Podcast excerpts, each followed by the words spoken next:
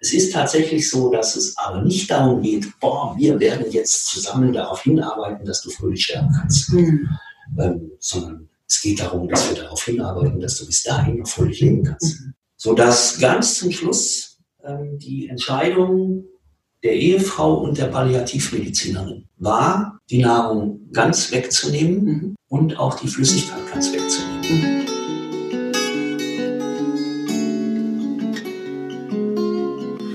Wenn ich gehen muss, werde ich euch winken, allen, die mich suchen. Dort, wo ihr mich hört, dort werde ich rufen. Wenn ich gehen muss. Das Lebensende. Dein Podcast über das Lebensende. Wir sind Pia und Corinna und wir sprechen über bedürfnisorientiertes Sterben lassen. Unser Ziel ist es, dass Sterben in Würde sein darf und wieder ein Stück weiter dahin rückt, wo es hingehört, in die Mitte der Gesellschaft. Wenn ich gehen muss, werde ich im Lachen sein, in Tränen und zum Frieden. Dort, wo ihr mich fühlt, dort bin ich geblieben. Hallo und herzlich willkommen zu einer neuen Episode unseres Lebensende-Podcasts. Diese Episode ist eine ganz besondere, denn Pia hat heute ihren Papa zu Gast. Walter Maletzki hat als Fachkraft in vielen verschiedenen Bereichen der Pflege gearbeitet.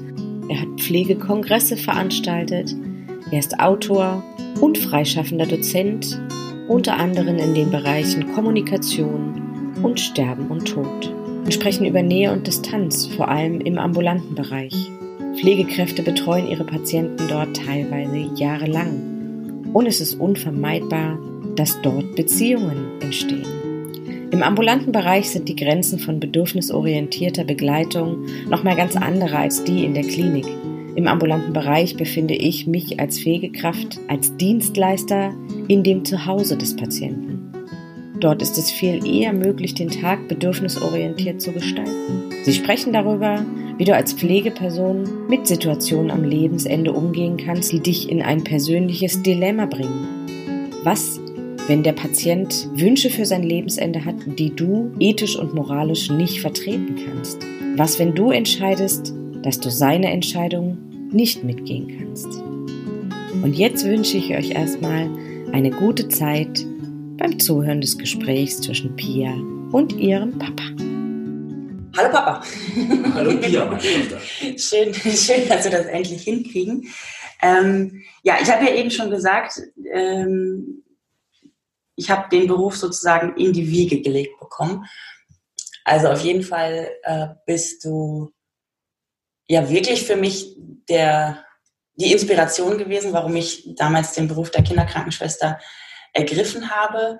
Aber es war ja auch wirklich so, als ich gerade geboren war, da hast du fürs Examen gelernt. Ja, genau so. das heißt, ich habe eigentlich zweimal für mein Examen gelernt. Einmal mit dir und dann nochmal äh, 20 Jahre später. Naja, 22 Jahre später. Genau. Ja, ich habe gesagt, du bist Krankenpfleger, aber das ähm, ist ja nur unter anderem. Also du bist Krankenpfleger, ja, bist Dozent, freischaffender Dozent. Speziell, was mir da in den Kopf kommt, ist Kommunikation und auch das Thema Tod und Sterben. Ja. Und auch im, im Krankenpflegebereich hast du ja ganz, ganz unterschiedliche Bereiche durch. Also ich erinnere mich in meiner Kindheit war halt dieses, ähm, ja, da warst du auf der Intensivstation ja. lange, du warst lange Intensivpfleger. Äh, dann wechselte das in die Dialyse. Ja. Ähm, Heimdialyse hast du ja, genau. in Deutschland sozusagen mit etabliert. Oh, ja, so weit würde ich nicht gehen, aber ähm, bei der Peritonealdialyse in Berlin hatte ich schon, glaube ich, einen großen Anteil. Mhm. Ja. Ja, dann erinnere ich mich, äh, in, während meiner Jugendzeit hast du die ersten großen Kongresse zum Thema Pflege gemacht. Ja, genau. Mhm. Und den Klinikleitfaden Pflege geschrieben. Genau, ja, mit einer Kollegin zusammen. Ja. Und dann hast du deine eigenen Sachen gemacht. Ja. Also mhm. unter anderem äh, hast du einen Buchladen eröffnet, ja. auch einen speziellen Buchladen zum, zum Thema Pflege, also ja. für, für Kollegen und Kolleginnen. Genau. mhm. aus der Pflege, hast das dann lange noch ähm, ja, als, als Online-Business weitergemacht oder beziehungsweise bis. Also eher auf der Handelsvertreterbasis, mhm. so, dass ich ähm, Fachbücher für die Pflege an Bildungseinrichtungen für Pflege ja, verkauft habe. Mhm. Mhm. So. Und dann hast du lange noch in der ambulanten Intensivpflege. Genau, nachdem sozusagen das äh, mit den Fachbüchern ein bisschen weniger geworden ist. Und dann habe ich, wie gesagt, zehn Jahre lang bei diesem ambulanten Intensivpflegedienst gearbeitet mhm. äh, und habe zehn Jahre lang beatmete Patienten, und zwar ausschließlich beatmete Patienten, ähm, zu Hause betreut. Mhm. Ähm, und dann habe ich nach zehn Jahren nicht etwa aufgehört, weil ich äh, gedacht habe, boah, jetzt will ich mal wieder was anderes machen, mhm. sondern weil ähm, der Gesetzgeber gesagt hat, weiter, jetzt bist du alt genug, jetzt musst du in Rente gehen. Mir fällt spontan eine Frage ein, und zwar, ich habe neulich gelesen, dass die Durchschnittsbleibezeit einer engagierten und, wie es in dem Artikel hieß, ähm, pfiffigen Pflegekraft, ähm, also die durchschnittliche Arbeitszeit in, im Akutbereich sind fünf Jahre. Ja. Danach sind die meisten, ja, sind ja so Worte wie ausgebrannt, aber ja. ich denke einfach auch, da kommt ähm, ja eine Ernüchterung, also ich würde es Ernüchterung nennen. Also unterschiedliche Gründe, die die Menschen dazu veranlassen, nicht mehr in der Pflege zu arbeiten, ja. obwohl sie sich den Beruf ausgesucht haben, den ja. vermutlich gerne machen. Ähm, jetzt beschreibst du einen insgesamt ja 35-jährigen Verlauf von dir als Pflegekraft. Ja. Was hat dich gehalten? Was hat dich motiviert, weiterzumachen? Ähm, ich glaube, dass ähm, es viel damit zu tun hat, dass ich, ähm, wie du ja vorhin auch schon mal erwähnt hast, das ein oder andere Mal gewechselt habe, mhm. sozusagen die Disziplin und damit auch den, den, den, den Rahmen der Pflegeleistung ähm, gewechselt habe, dass ich, wie du ja auch gesagt hast, ziemlich lange mal ganz raus war, also mhm. nicht nur noch theoretisch und als Buchhändler und als, als, ähm, als, als Dozent äh, durch die Lande gezogen bin, ähm, was mich natürlich auch äh, nochmal eine, eine völlig neue Beschäftigung war, ähm, so dass ich glaube, dass ich es, dass das eine der Dinge ist, die mich da dazu bewegt haben, tatsächlich dann auch nochmal zehn Jahre in der ambulanten Intensivpflege zu arbeiten, mhm. ähm, ohne dabei irgendwie den Gedanken zu haben, boah, jetzt, das bringt mich um oder weiß ich, so, mhm. sondern einfach zu sagen, ja, das ist eine, eine durchaus schöne Beschäftigung. Ne? Mhm. Das passt prima in mein Berufsbild und vor allen Dingen passt es prima in mein Verständnis von diesem Berufsbild. Ne? Mhm. Was ich glaube, weshalb ähm, die durchschnittliche Verweildauer in diesem Beruf ähm, gerade auch, ähm, ich glaube, eher in den Anfangsjahren mhm. der beruflichen Tätigkeit. Was das ausmacht, ist, ähm, wenn man heute Auszubildende in der Pflege und auch früher Auszubildende in der Pflege gefragt hat, warum bist du krank oder warum willst du Krankenpflegekraft werden, haben die immer gesagt, ähm, ja, mit mehr oder weniger unterschiedlichen Formulierungen, aber der Tenor war immer, ich wollte gerne Menschen helfen mhm. oder ich will gerne Menschen helfen. Ne? Und ähm, eine Weile sieht es auch noch so aus, als würden sie das tatsächlich tun können. Mhm. Äh, und dann werden sie in diesem, in diesem Betrieb, den ich an verschiedenen Stellen durchaus kritisieren möchte, äh, das auch getan habe öffentlich, da einfach zerrieben werden. Mhm. Ihre Ideale gehen zum Teufel, weil die Realität nichts mit Menschenhelfen zu tun hat. Du sprichst jetzt hauptsächlich den Klinikalltag an? Das ist hauptsächlich der Klinikalltag und in den letzten 20 Jahren auch der ambulante Bereich. Mhm. In der ambulanten Pflege, also in der allgemeinen ambulanten Pflege, Touren fahren ist mit, mit dem Ideal, den vielleicht die meisten irgendwann mal hatten, als sie den Beruf erwählt haben, mhm. überhaupt nichts zu tun, gar nichts. Mhm. Ähm, es gibt Momente, wo es große Klasse ist, auch für, für Pflegekräfte in, in, in der allgemeinen ambulanten Pflege. Ähm, und auch im Klinikalltag gibt es bestimmt, es ist nicht nur schrecklich, aber es ist natürlich, äh, und das hat zugenommen ähm, ähm, in den letzten 30 Jahren, ähm, dass es wirklich inzwischen ähm, eine Verschleißmaschine für Menschen geworden ist, mhm. wenn ich das mal so sagen darf. Das ist nicht all überall so, Da gibt es Ausnahmen, sowohl Mhm. in der Altenpflege als auch in der, in der, im, im Klinikalltag. Ähm, aber ich glaube, dass die meisten zu Recht sagen, das war nicht das, was ich wollte. Mhm. Und sich deshalb umgucken, ob sie eventuell noch was anderes tun können. Ich habe immer gesagt, ähm, geht nicht raus aus dem Beruf, Mhm. sondern bleibt in dem Beruf und guckt mal, was man mit diesem Beruf noch alles tun kann. Mhm. Ich hatte immer den Eindruck, mit dem, mit dem, mit dem Beruf der Pflege, also mit, der, mit dem erlernten Beruf der Pflege und vielleicht noch mit der einen oder anderen Zusatzausbildung vom Praxisanleiter bis zur Fachkrankenpflegekraft für Mhm. Anästhesie und Intensivmedizin für, oder Intensivpflege oder für Dialyse und, und Nephrologie und was es, es gibt ja noch mehr Fachweiterbildung. Mhm. Man kann möglicherweise innerhalb dieses Berufs ja auch seit, seit 30 Jahren ein Studium beginnen. Also man muss jetzt nicht ähm, was anderes machen oder weggehen, Mhm. sondern man kann innerhalb dieses Berufes ganz, ganz viele verschiedene Sachen machen, ähm, ohne dabei äh, ständig ähm, unter dem Druck zu stehen. Ich muss heute ähm, eine Tour fahren, Mhm. von der ich jetzt schon weiß, dass ich die gar nicht schaffen kann Mhm. oder ich muss heute 35 Patienten betreuen im Spätdienst. Ähm, und da bin ich zwar nicht alleine, Mhm. aber der einzige Profi. Ja. Der andere Mensch, der da noch ist und mir hilft, ist ein Auszubildender. Mhm. So. Der ist nett, der ist reizend, der ist bemüht, aber der kann das nicht Mhm. bewältigen, ne? so, sondern der kann immer nur das tun, ähm, was, was wir gemeint, also was, was ich ihm sage, weil er ja gar keine Entscheidungen treffen darf. Das heißt, und es fehlt ihm natürlich auch noch so ein bisschen an der, ähm, an der Erfahrung oder ein bisschen auch an der Vollständigkeit der Ausbildung.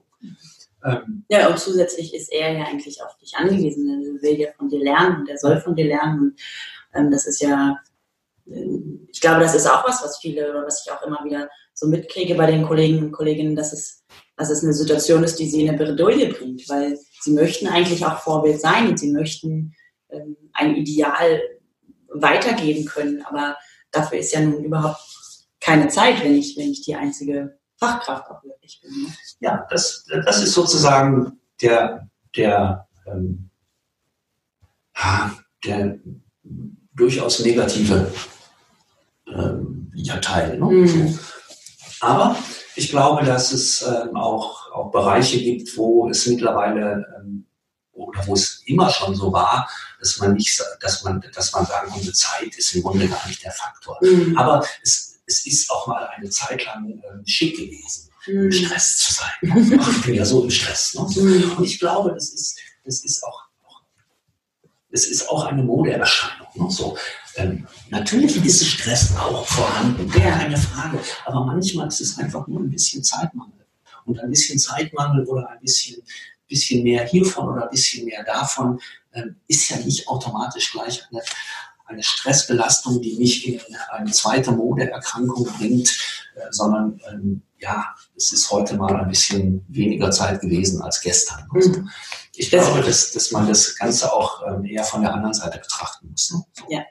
Ja, das finde ich einen ganz spannenden Ansatz. Da habe ich ja auch neulich mit der, mit der Elisa, mit der Resilienztrainerin drüber gesprochen. Das ist, also ich finde das ähm, sehr gewagte Aussage, Stress als, als Moderscheinung, aber ich weiß absolut, was du meinst und ich denke, da hast du auch recht und es ist ähm, ja eine Möglichkeit, da wirklich mal auch Reset zu drücken, zu gucken, was habe ich gerade, also was ist wirklich auf meinem Kopf, so, was trage ich vielleicht schon auch seit Wochen mit mir herum oder seit Jahren und wie ist die Situation eigentlich wirklich gerade? Also eine Bestandsaufnahme zu machen, wirklich nochmal umzugucken, wie ist es gerade und ähm, von da aus auch mal die Perspektive zu wechseln. Meine Grenzen zu kennen, Mhm. das heißt also auch darüber nachzudenken, wo sind meine Grenzen eigentlich?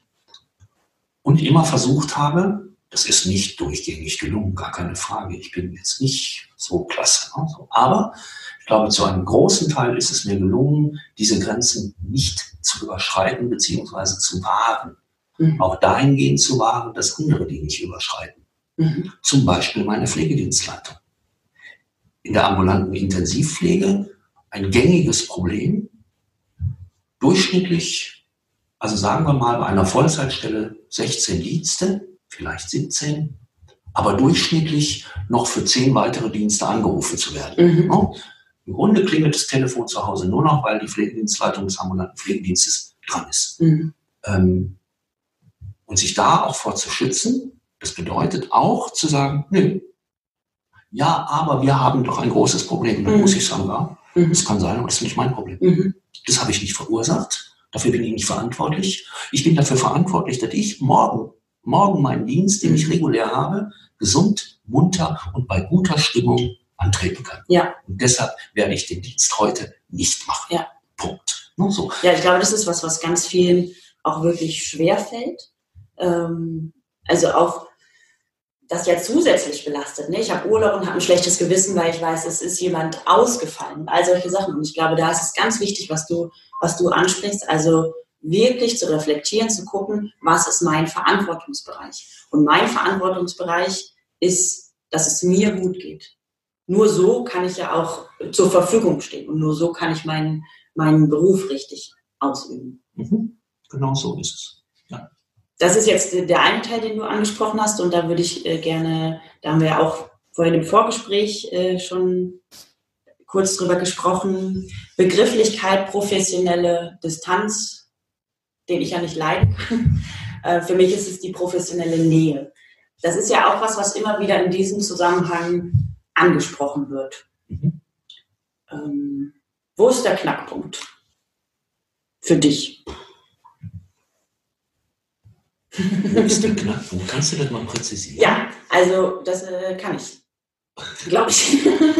Klasse. Ich glaube, äh, das ist jetzt ohne Geschwafel, ich glaube ja, dass es was sehr, sehr Individuelles ist. Also ich kann jetzt nicht sagen, meiner Meinung nach, ich kann nicht sagen, wenn du, ähm, wenn du beim Sie bleibst, wenn du mit deinen, ähm, mit den Zugehörigen keinen Kaffee trinkst und wenn du jedes Mal, wenn du die Klinik oder das, äh, die Wohnung deines Patienten verlässt, sofort umschaltest auf privat, ähm, dann wirst du dich davor schützen können, auszubrennen.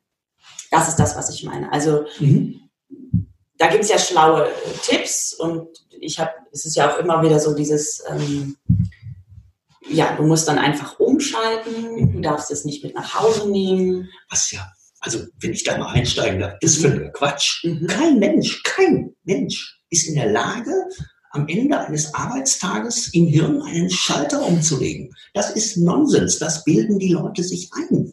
Es ist tatsächlich so, dass es sogar wichtig ist, nicht einfach abzuschalten. Es gehört für mich mit zu einem, oder ist Bestandteil der Reflexion, am Ende des Tages zu sagen, das ist heute passiert. Mhm. Und möglicherweise zu Hause noch jemanden zu finden, dem ich das erzählen kann. Mhm. Ähm, und es einfach auch ähm, mit mir rumtragen. Zu sagen, ähm, ich habe keinen Beruf, der spurlos an mir vorübergeht. Mhm. Ich habe einen Beruf, der Spuren bei mir hinterlässt. Mhm. Also, ähm, und was die, und was die, was die, die, die, die Distanz oder die Nähe angeht, ist es ja so, das ist, glaube ich, sehr situativ. Mhm. Also eine Geschichte ist, ähm,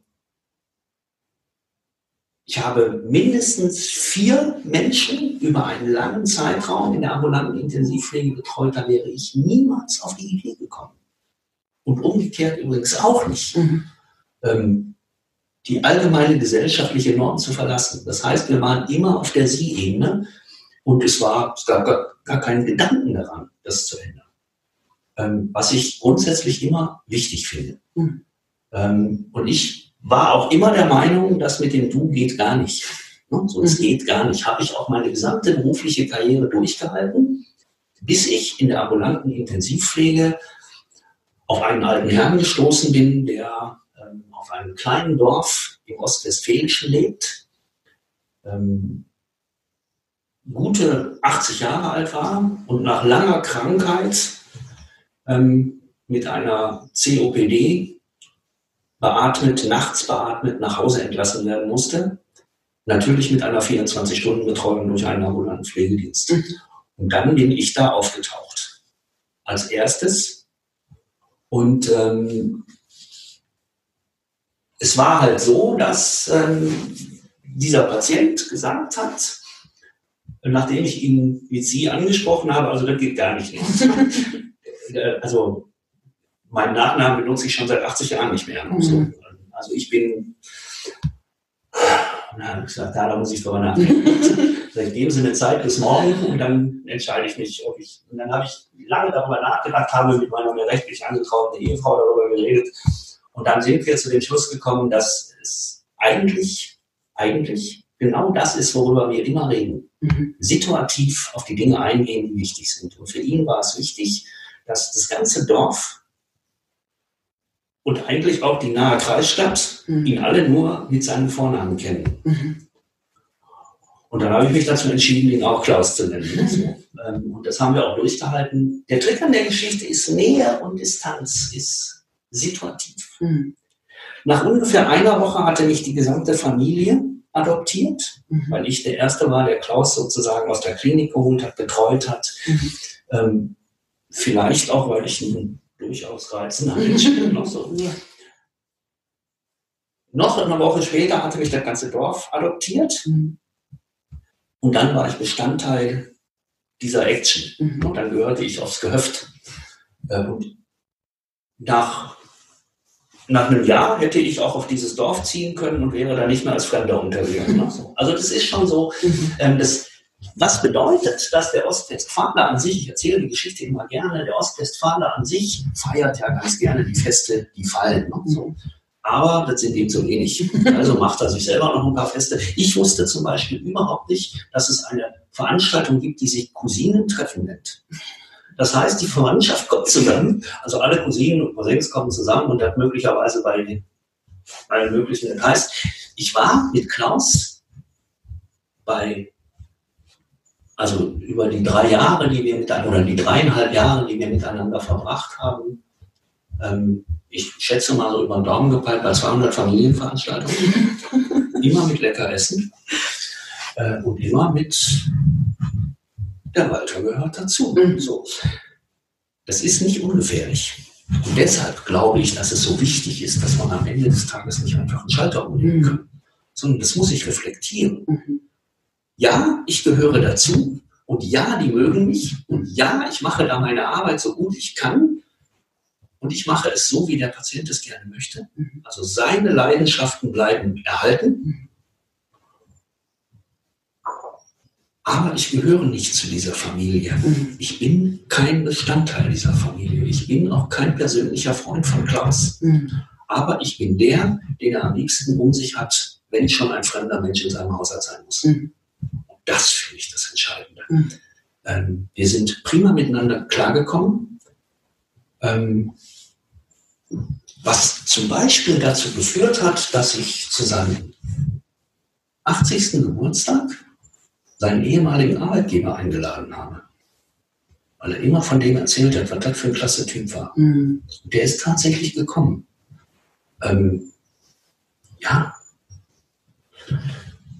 Und das werde ich mein Leben lang mit mir umschlagen. Mhm. Andererseits waren auch Menschen da, ähm, ich erinnere mich an einen Herrn hier in Bielefeld. Da wäre ich niemals auf die Idee gekommen, auch nur, auch nur ansatzweise den beim Vornamen zu nennen. Mhm.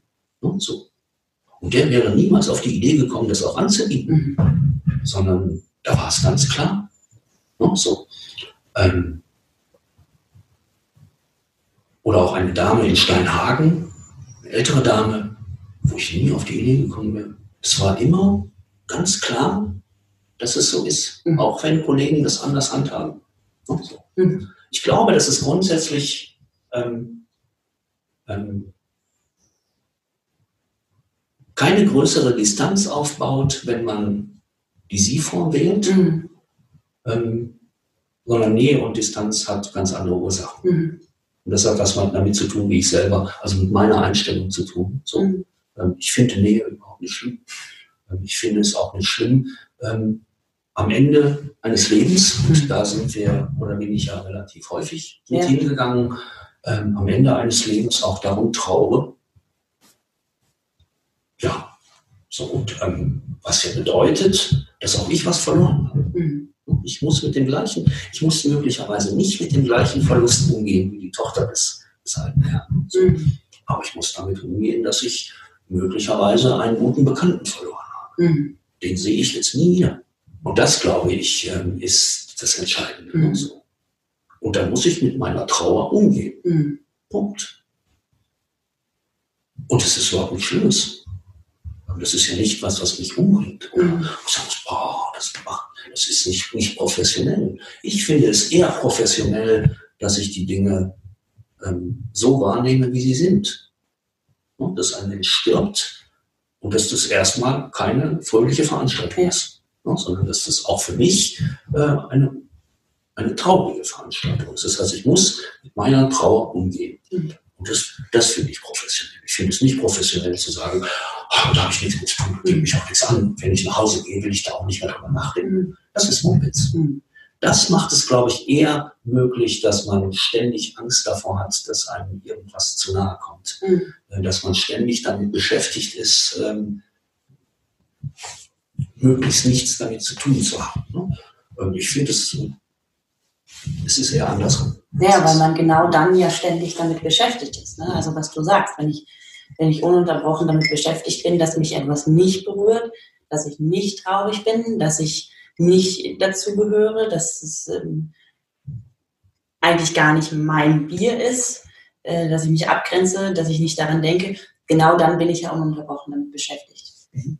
Ähm, ja. Und ich finde es so wichtig, was du sagst, das hast du eingangs zu diesem, als wir zu diesem Teil gekommen sind, gesagt, es ist ja völlig normal und in Ordnung. Also alles, was wir in unserem Leben erleben und unser Beruf ist ja ein großer Teil von unserem Leben, hinterlässt ja Spuren. Mhm. Ähm, und diese Spuren sind ja auch das, was unser Leben irgendwie ausmacht und was es interessant macht. Mhm. So. Und klar haben wir die einen weniger, die anderen mehr einen Beruf ausgesucht, wo wir viel auch mit dem, mit dem Thema Tod und Sterben, Trauer und Abschied ähm, in Berührung kommen. Aber ich glaube, genau dann geht es ja darum, auch zu gucken, was ist mein, mein Umgang damit. Und ich finde es so schön, wie, wie Corinna das formuliert hat neulich. Also ähm, bei mir ist es ganz, ganz klar so, dass durch diese ganzen Erfahrungen, die ich mit, mit sterbenden Menschen, bei mir ja speziell auch sterbende Kinder gemacht habe, das hat mir nicht die Angst vor dem Tod genommen oder die Angst vor dem Sterben. Aber ganz viel hat es bei mir einen Prozess in Gang gesetzt, der die Angst vor dem Leben genommen hat. Und das ist für mich eine Bereicherung. Und ich glaube, so kann halt jeder, ähm, der anfängt, sich damit auseinanderzusetzen, auch für sich wirklich einen, einen Schritt gehen und, und ähm, ja, die Spuren halt Spuren sein lassen. Ja, das ist natürlich auch, also gerade auch in der, in der Intensivpflege, wo, ähm, ich sage mal vorsichtig, relativ häufig gestorben wird. Ne? Mhm.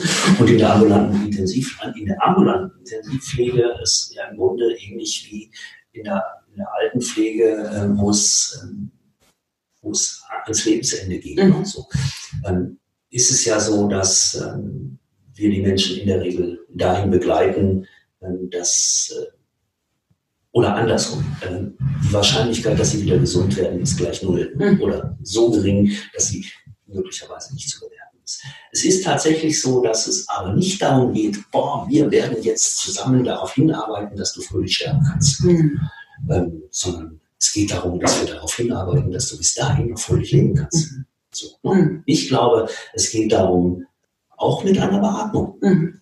einer ambulanten Beatmung, ein hohes Maß an Lebensqualität aufrechtzuerhalten. Und es ist nicht mein Maßstab, was Lebensqualität ist, mhm. sondern es ist der Maßstab des Menschen, der da beatmet wird, der durch mich betreut, begleitet oder wie immer man das nennen will. In der ambulanten Intensivpflege ist es so, dass äh, 120 Minuten sind tatsächlich pflegerische Tätigkeiten, mhm. also von Duschen bis Socken anziehen, alles. Der Rest ist Beziehungspflege. Und Beziehungspflege heißt nichts anderes, als wir beide werden diese zwölf Stunden äh, einen Weg gemeinsam gehen mhm. und du bestimmst die. Ich bin nicht immer damit einverstanden, aus der professionellen Sicht, was du dir da gerade wünschst. Aber wenn du dir das wünschst, dann tun wir das. Mhm. Ähm, anderes Beispiel. Ähm, eine Frau in Bielefeld war damals zu dieser Zeit ungefähr in meinem Alter, also mhm. irgendwas zwischen 50 und 60. Ähm, die extrem eigenwillig war. Muss man einfach so sagen. Extrem eigenwillig. Da war von äh, pflegerischer Professionalität wurde da nichts eingefordert. Da ging es nur darum, was sie gerne möchte und das tun wir jetzt. Dem kann ich Folge leisten. Solange sie mich nicht dazu überreden oder mich nicht dazu überreden will, dass ich, sie, dass ich ihr übers Brückengeländer helfe, gehe ich mit. Mhm. Beispiel, ihre Mutter, zu der sie lange Jahre keine Beziehung oder keinen guten Kontakt hatte, den aber jetzt gerne wieder aufbauen wollte. Das heißt, irgendwie müssen wir nach Minden. Und Minden ist von Bielefeld ganz schön weit weg. Es ist den Mitarbeitern eines ambulanten Pflegedienstes untersagt, Patienten in ihre Autos zu laden und mit ihnen durch die Gegend zu fahren. Also, welche Entscheidung muss ich jetzt treffen? Verweigerichtet und sagen, nee, das machen wir nicht. Oder rufen Sie einen Krankenwagen, mhm. die das dann nicht tun. Oder sie muss unglaublich viel Geld aufwenden. Mhm. Oder zu sagen, ja, was auf wir machen folgendes, wir laden alle Beatmungsmaschinen ins Auto, mhm. alle zusätzlichen Akkus, alle Sauerstofftanks, die wir zur Verfügung haben, und dann fahren wir los. Ja. Und wir haben exakt sechs Stunden Zeit, dann müssen wir wieder hier sein. Weil dann haben wir den Sicherheitszeitraum ausgeschöpft. Darauf können wir uns einigen. Und sie hat gesagt, ja, das ist in Ordnung. Aber das war nicht sicher, ob das wirklich in Ordnung ist. Da konnte man sich nicht drauf verlassen. Mhm. Aber ich habe es mal getan und wir sind losgefahren. Also ich habe sie in mein Auto geladen mhm. mit allen Geräten, die dazugehören. Das gebe ich heute auch gerne öffentlich zu. Und sind dann wieder nach Hause gefahren und haben den Sicherheitsrahmen nicht ausgeschöpft. Das mhm. heißt also, alle externen Akkus waren noch voll. Die Beatmungsmaschinen waren allerdings inzwischen leer, ähm, was ja kein Problem darstellt. Und Sauerstoff hätten wir auch noch für zwei Stunden gehabt. Also alles gut. Mhm. So. Ähm, mein Arbeitgeber hätte mich entlassen, möglicherweise, aber mindestens mit einer Verwarnung versehen. Ähm, aber darum geht es nicht. Mhm. Darum geht es wirklich nicht.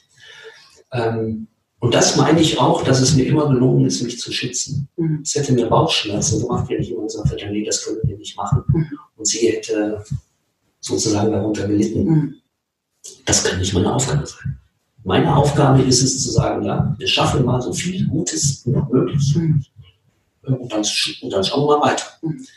Das ist das, was ich meine mit, äh, es geht nicht darum zu sagen, wir gucken mal, dass wir, dass wir gemeinsam ein hübsches Sterben beieinander kriegen, mhm. sondern dass wir noch ein schönes Leben bis dahin beieinander kriegen. Und bei Menschen, die beatmet sind und hundertprozentig sauerstoffabhängig sind, ähm, ist das Leben überschaubar. Mhm. Also das heißt, die Länge des Lebens ja. ist überschaubar geworden. Ja. Und da muss man dann halt einfach auch mal über seinen Schatten oder wie immer der Teil auch heißt springen. Was anderes tun als das, was möglicherweise irgendwo aufgeschrieben steht in einem Mitarbeiterhandbuch. So.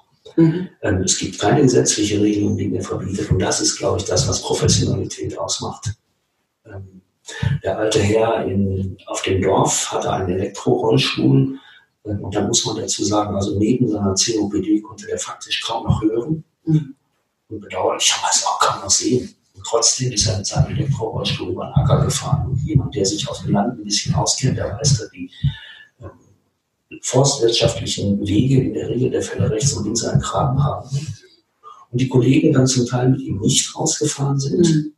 weil sie gesagt haben, naja, wenn der in den Graben fährt, dann bin ich dafür verantwortlich was für mich unprofessionell ist. Professionell ist zu wissen, dass ich dafür nicht verantwortlich bin. Es gibt der gesetzliche Rahmen gar nicht her. Mhm. Der Mensch ist für sich selbst verantwortlich und das war er auch immer. Er stand weder unter Betreuung noch sonst irgendwas. Also das heißt, er war nicht willenseingeschränkt. Mhm. Also hat er entschieden, ich fahre jetzt mit meinem Elektroauto über den Acker. Mhm. Ich überquere auch mal eine Bundesstraße, ohne zu sehen, ob da ein Auto kommt.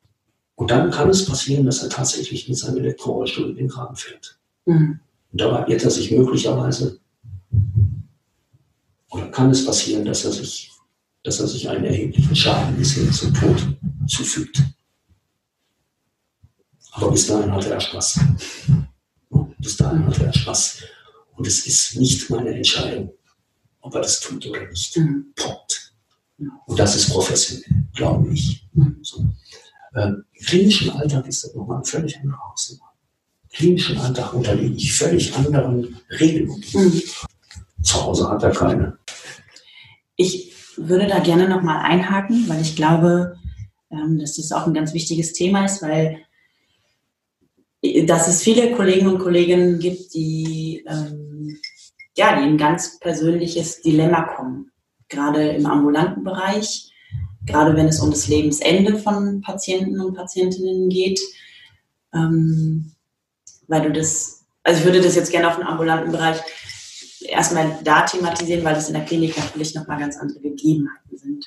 Ja. Ähm, das okay. ist sicher auch ein Thema, aber im ambulanten Bereich, weil du das ja auch sagst, da geht es ausschließlich um die Wünsche des Patienten, mhm. weil es auch, es ist sein persönlicher Bereich. So. Ähm, da würde ich dich gerne unterbrechen. Es ja. kann nicht ausschließlich um die Wünsche gehen. Es geht zu einem großen Teil. Aber es kann natürlich auch sein, dass der Patient Wünsche hat, die ich nicht erfüllen ja, kann ja, und auch nicht darf. Ne? Das stimmt natürlich. Ja, mhm. genau.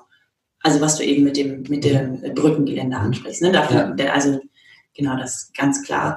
Ähm, aber in seiner Begleitung, also in der, ich nenne es jetzt mal palliativen Versorgung, ja, was, was ist, wenn ich als Pflegekraft diesen Weg nicht gehen kann?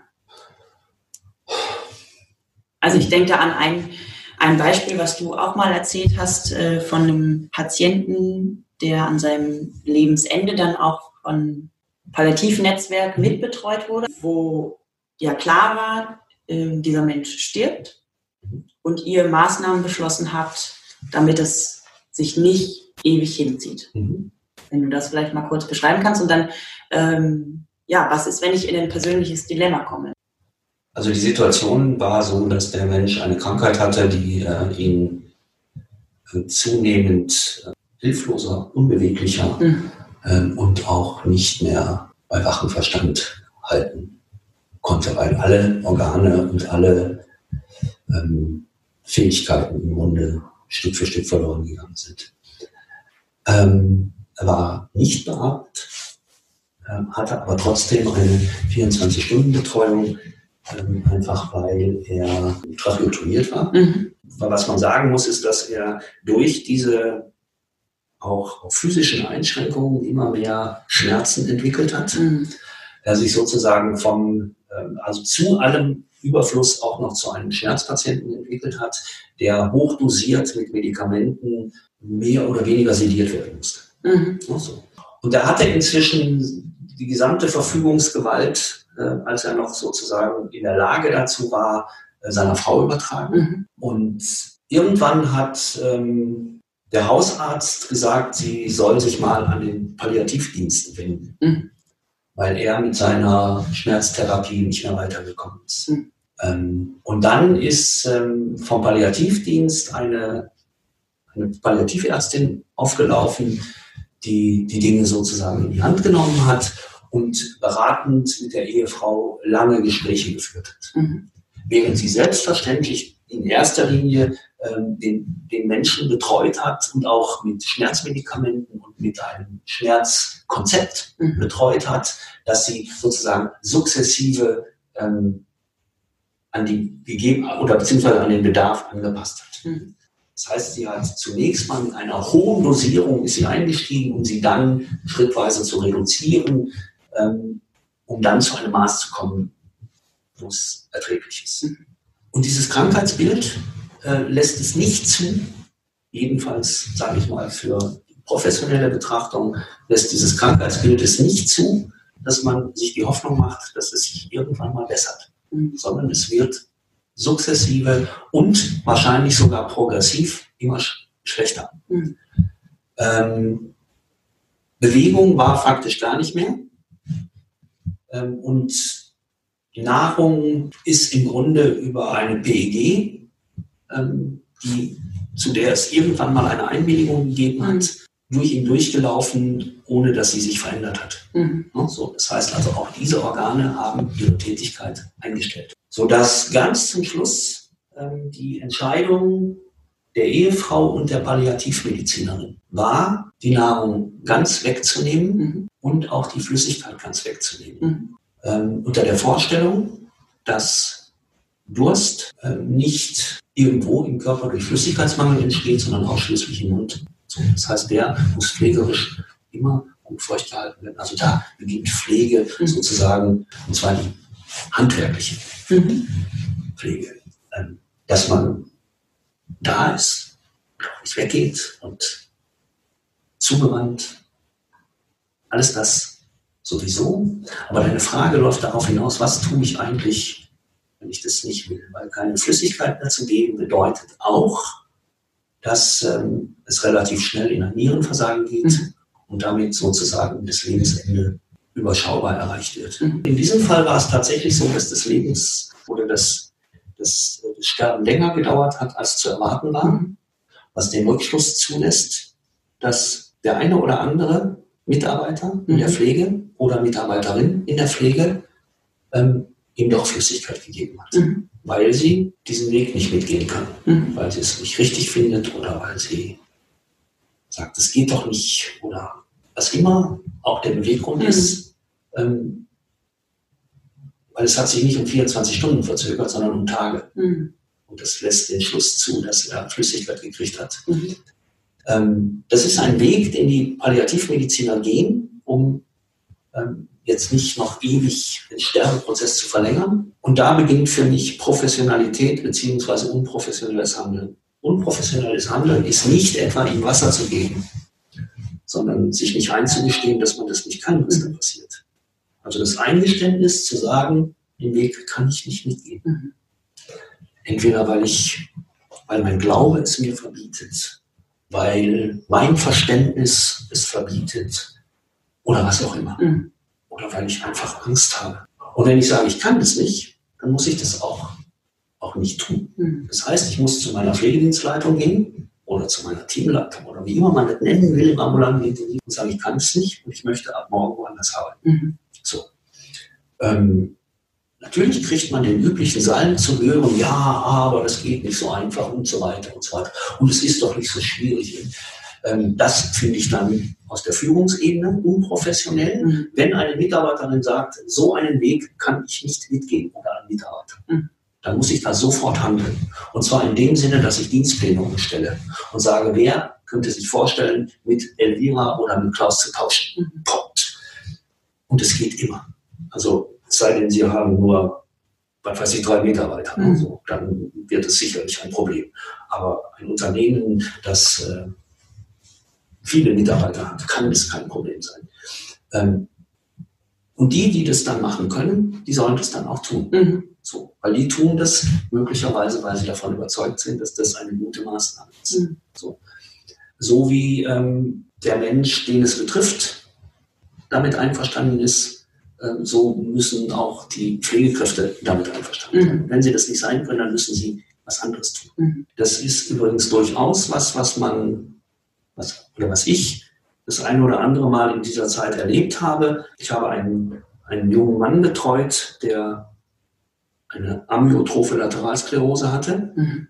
sich faktisch nicht mehr bewegen konnte. Das heißt, er war an dem Punkt angekommen, wo das Einzige, das Einzige, was er noch bewegen konnte, die Augenlider. Irgendwann ist er an die Stelle gekommen, wo das, was er da geschrieben hat, keinen Sinn mehr gab. Mhm. Und er hat selber gemerkt, warum das keinen Sinn mehr ergibt weil er langsam aber sicher seinen Verstand verliert. Mhm. Und er hat auch entschieden, er möchte ab jetzt keine Nahrung mehr. Mhm. Ähm, der hat es anders entschieden. Er hat jetzt nicht gesagt, ich möchte ab jetzt keine Nahrung mehr, damit ich sterben kann. Mhm. Er hat gesagt, also er verträgt das Zeug nicht. Mhm. Also diese fertig Sondennahrung verträgt er nicht. Auf jeden Fall hat er wirklich lange Zeit es auch verweigert. Mhm. Da er immer noch selbstbestimmt gelebt hat. Mhm. Und dann hat man gesagt, ja, ist okay. Wenn Sie das nicht wollen, dann tue ich das jetzt auch nicht. Ich kann natürlich auch sagen, hey, das kann ich, ich muss Ihnen das geben. Mhm. So. Ähm, was hier und da natürlich auch passiert. Und auch da ist es professionell zu sagen, wenn er das nicht will mhm. und ich damit nicht umgehen kann, dann muss ich woanders hin. Ja. Der war dann äh, sozusagen ja nicht alleine, sondern es gab noch Angehörige, die täglich aufgelaufen sind, äh, die ihn auch versorgt haben mit den nötigsten, also mit den Dingen, die man zum täglichen Leben braucht äh, die dann gesagt haben, ja, aber er muss doch, er muss doch. Ähm, und dann immer gesagt haben, sie wissen schon, dass ihr Sohn bei wachem Verstand ist. Und mhm. so. Und wenn er entscheidet, er will das nicht mehr, dann will er das nicht mehr. Und dann tue ich das auch nicht. Mhm. So. Und es war auch in der Ordnung. Äh, bis sie dann auch auf die Idee gekommen sind, dem anderen haben zu verfolgen, womit er dann wieder einverstanden war. Okay. Mhm. Hat er dann gesagt, ja, okay, dann machen wir das so. Aber das sind diese komplizierten Familienverhältnisse. So, das heißt also, wir erleben einen kleinen Ausschnitt, wenige Tage aus einem 50-jährigen Leben, beziehungsweise aus einer 50-jährigen Familiengeschichte. Ähm, um mal deutlich zu machen, ähm, wie das Verhältnis unter Umständen interpretiert, also wie, wie man das interpretieren kann, ist, er lebte irgendwo in der Nähe von Köln mit seiner Familie. Und immer wenn seine Eltern zu Besuch kamen, gab es Fisch.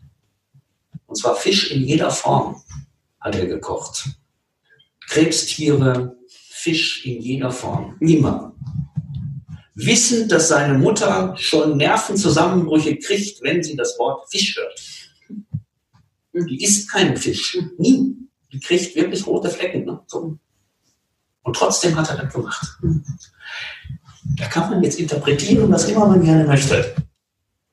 Aber dann denke ich mir, ja, irgendwas werden die schon miteinander gehabt. Irgendwas ist da gelaufen, von dem ich gar nicht wissen will. Und es geht mich auch überhaupt nichts an. Und deshalb ist es auch nicht meine Aufgabe, in irgendeiner Form, in irgendeiner Form da eine Klärung. Wenn die so miteinander umgehen wollen, müssen sie das tun. So, ich muss nur aufpassen, dass ich nicht zwischen die Räder gerate. Mhm. So. Und das finde ich professionell. Ne? Als er dann gesagt hat, ja, dann machen wir halt, äh, also sie kocht und wir hauen das Zeug durch den Pürierstab und dann in die Magensonde, dann ist es okay. Das hat er eine Weile gemacht, ähm, hat aber trotzdem immer weiter abgenommen, weil natürlich ähm, ja, aus dieser katabolen Stoffwechsellage nicht mehr rausgekommen ist. Ne? ist äh, und ganz zum Schluss hat er dann auch tatsächlich ähm, auch wieder die Namen verweigert. Mhm. Ich würde gerne noch auf einen Punkt eingehen. Du hast eben gesagt, es kann auch hauptsächlich darum gehen, das Leben in seiner Begrenzung zu gestalten. Ja. Nicht den Tod schön zu machen, ja. sondern das Leben schön zu machen. Jetzt hast du auch langjährige Intensiverfahrung und du hast auch den Satz gesagt, ich sage das mal vorsichtig, auf Intensivstationen wird recht viel gestorben. Ja. Also, ich sage das so, weil es ist ja ähm, erstaunlicherweise schon ein Tabuthema dass auf Intensivstationen gestorben wird. Ja. Tatsache ist, es ist so und es ist auch nicht wenig. Mhm. Ähm, jetzt ist es ja auch so, dass gerade auf Intensivstationen häufig die letzten Wochen, Tage, Stunden, Minuten des Lebens durch die Gegebenheiten wenig Gestaltungsraum ist. Ja. Gibt es Möglichkeiten, das trotzdem schön zu machen? Oder würdest du sagen, da gibt es einen Veränderungsbedarf, auch in den Formen, wie, wie damit umgegangen wird auf Intensivstationen? Also änderbar ist es auf jeden Fall. Es ist sogar wahrscheinlich sogar verbesserungsfähig. Mhm. Ähm, aber ich glaube, es ist situativ. Mhm. Es hängt von der Situation ab und es hängt von der Einstellung derer ab, die da arbeiten. Mhm. Ähm, wie oft in der Pflege, ähm, da wo man keine Standards einsetzen kann, ist es von Personen abhängig und davon den Einstellungen der Personen. Welche Einstellung habe ich zu den Dingen des Lebens? Manchmal ist es auf Intensivstationen, es gibt kein schönes Sterben auf Intensivstationen. Mhm. Ähm, manche sterben da unter Bedingungen, die sie zu Lebzeiten sich nicht mal haben vorstellen können. Mhm. Ne? Also wenn es unter Reanimationsbedingungen mit Lebensende entgegengeht. Manchmal äh, sterben Menschen unter Reanimationsbedingungen, wo man sagen muss, warum tun die das? Wer hat ihnen erlaubt, so was zu tun? Ähm, die grundsätzliche Frage der Intensivmedizin, muss ich alles tun, was ich tun kann? Oder kann ich auch einfach mal die Hufe stillhalten? Ja, und darf ich überhaupt auch alles tun, was ich tun kann? Also Stichpunkt, ich brauche auch immer eine Indikation für meine Maßnahme. Ja, aber das ist situativ. Muss ich so was tun, wenn man hier, ich mache mal ein Beispiel, als ich äh, auf der Intensivstation gearbeitet habe, ist eines Nachts oder am späten Abend, es hatte der Nachtdienst hatte schon begonnen, ähm, eine Dame gebracht worden, die war, glaube schlappe 90, mhm. hatte selbst für unempfindliche Nasen grauenhaft gerochen, mhm. war völlig verwahrlost optisch, mit Dekubituswunden am ganzen Körper. Mhm weil sie in ihrer Wohnung schon eine Zeit lang auf der Erde gelegen hat.